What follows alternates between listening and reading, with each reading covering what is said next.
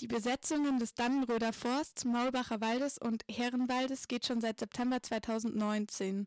Auf welche Ressourcen ist dann so eine Besetzung grundsätzlich angewiesen? Ja, also äh, ich melde mich hier gerade zum Beispiel aus dem äh, aus dem Bauwagen der Bürgerinitiative. Wir hatten hier von Anfang an wirklich super viel Hilfe von den äh, Bürgerinnen vor Ort aus Dannenröd und aus der Umgebung. Äh, und das hat es hier auch sehr viel einfacher gemacht. Äh, jetzt gerade hier im Camp kommen äh, jeden Tag viele Leute an, bringen Sachspenden vorbei, bringen Leu Sachen für den Free Shop vorbei, aber auch Material oder auch ähm, Essen. Ja, ich glaube, was es ganz viel braucht bei solchen ähm, politischen Projekten, ist halt äh, die Leute und den, den Spirit in die Leute reinbringen. Solange so kleine Projekte existieren, äh, ist es auch immer cool, eben Unterstützung von draußen zu haben. Ja, gerade bei so Sachen, die man sich selbst nicht so gut bauen kann.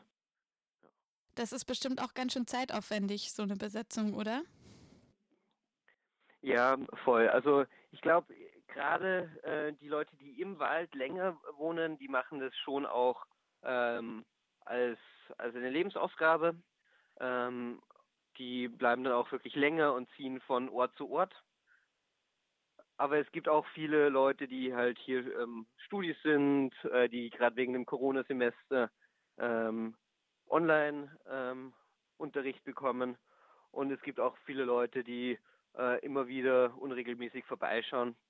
Ja, diese Zeitfrage ist natürlich auf jeden Fall auch eine, eine Ressourcenfrage und da sind wir auch auf jeden Fall in einer gewissen Weise privilegiert hier. Du meinst, weil ihr es euch leisten könnt, die Zeit ähm, für die Besetzung und für den Kampf für Klimagerechtigkeit zu investieren und trotzdem irgendwie eure Lebenshaltung decken könnt? Es geht, glaube ich, auch ganz viel um Wissen, dass man einfach mal den Zugang bekommt zu solchen Gruppen, die eben außerhalb von so ähm, bürgerlichen Absicherungssystemen äh, leben und dass man so ein bisschen diese Hemmschwelle verliert. Weil äh, an sich ist es nicht so schwierig, sich ähm, selbst ein, ein Leben ab, äh, aufzubauen, aber ähm, es ist ganz schwierig vorstellbar, wenn man jetzt so in seinen Alltagsverpflichtungen äh, drin steckt ja, und das ist auf jeden Fall äh, eine Hemmschwelle, die dann überwunden werden kann, wenn man eben die Zeit hat, ähm, sich das mal anzuschauen und äh, reinzuleben. Und das ist auf jeden Fall nicht allen zugänglich zurzeit leider.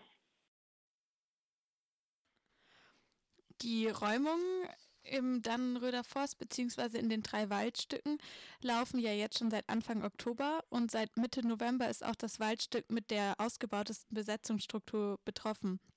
In verschiedenen Medien liest man von geräumten Barrikaden und Tripods, aber auch von stetig wieder sich neu errichtenden Strukturen im Wald.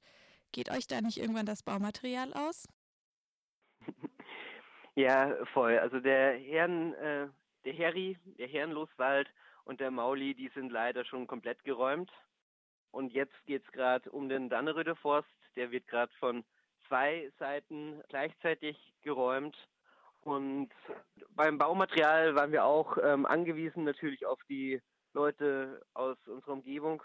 Aber man muss auch sagen, dass zurzeit auch viele Bäume hier fallen und die werden dann auch gleich wieder zu Barrikaden oder anderswertigen umfunktioniert. Äh, ja, an sich ähm, ist die materielle Grundlage wirklich nicht das Ding. Wir haben in, in Deutschland einfach irrsinnig viele Ressourcen, die produziert sind und die rumliegen und äh, die recycelt werden können.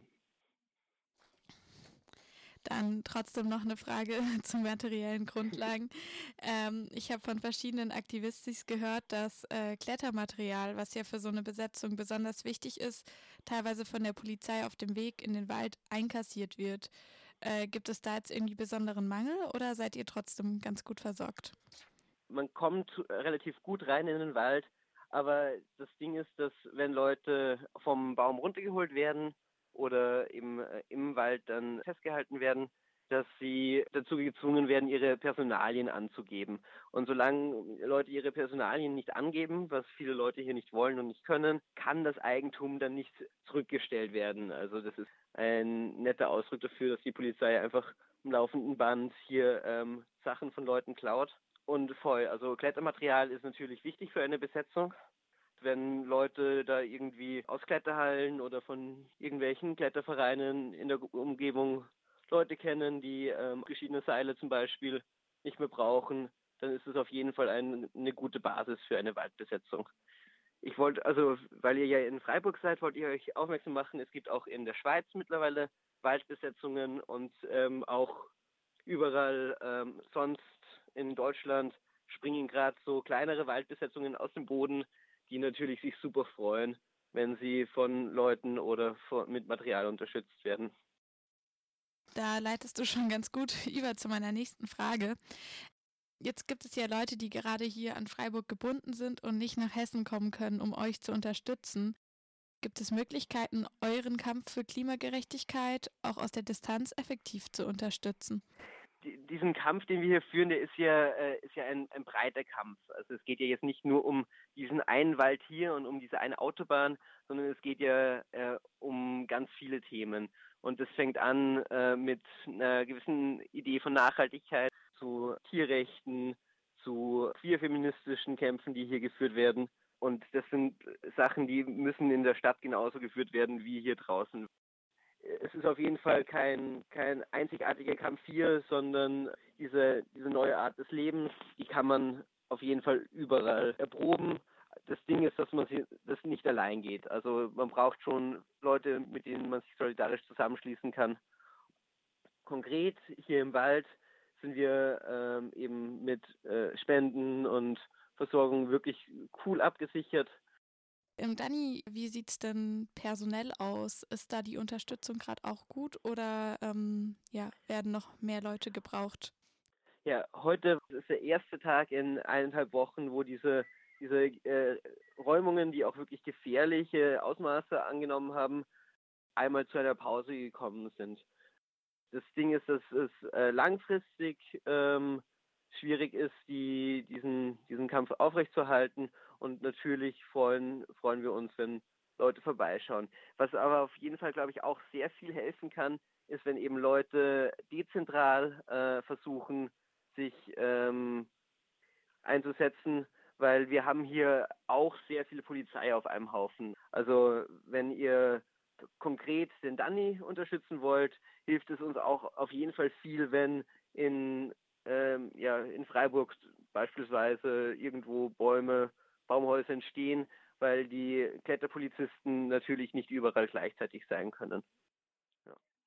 Wir kamen ja anfangs schon auf das Thema Zeit zu sprechen und du hast ähm, erwähnt, dass es äh, im Wald auch irgendwie die Möglichkeit gibt, jenseits von bürgerlichen Absicherungssystemen quasi sich ein Leben aufzubauen.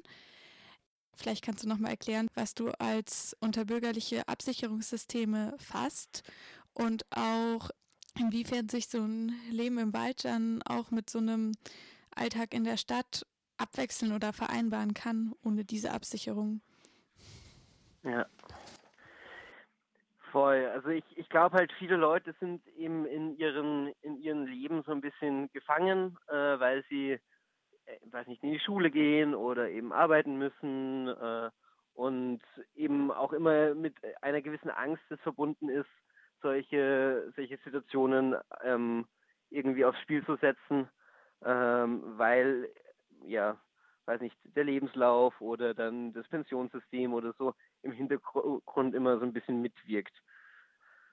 Was hier im äh, Wald ist, ist, dass dadurch, dass wir halt äh, solidarisch miteinander äh, zusammenhalten, wir ganz viele Schläge, die das Leben so bereithält, ab, abfedern können.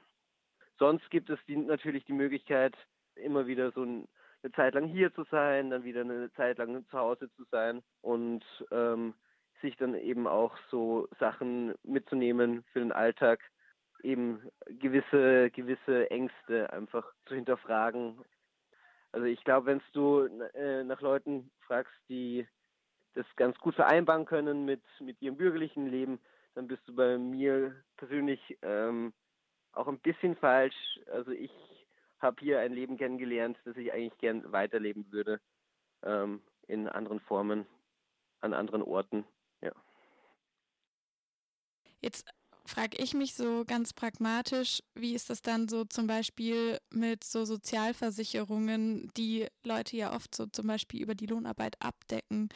Gibt es da im Wald auch ein solidarisches System, die Kosten dafür dann zu deckeln? Oder ist das zum Beispiel ein Punkt, wo man langfristig Aktivismus auch unterstützen könnte, weil man jetzt selber in so einem bürgerlicheren Leben mit mehr Gelddurchlauf ja. hockt? Voll. Also ich, es gibt Versuche, dass Leute, die ähm, mehr, also mehr Ressourcen haben, das auch äh, teilen mit Leuten, die fast überhaupt keine Ressourcen haben äh, also ich glaube, das wirkliche Rezept, um möglichst vielen Leuten zu ermöglichen, eben Klimaaktivismus zu betreiben, ist, dass man eben solidarische Strukturen aufbaut.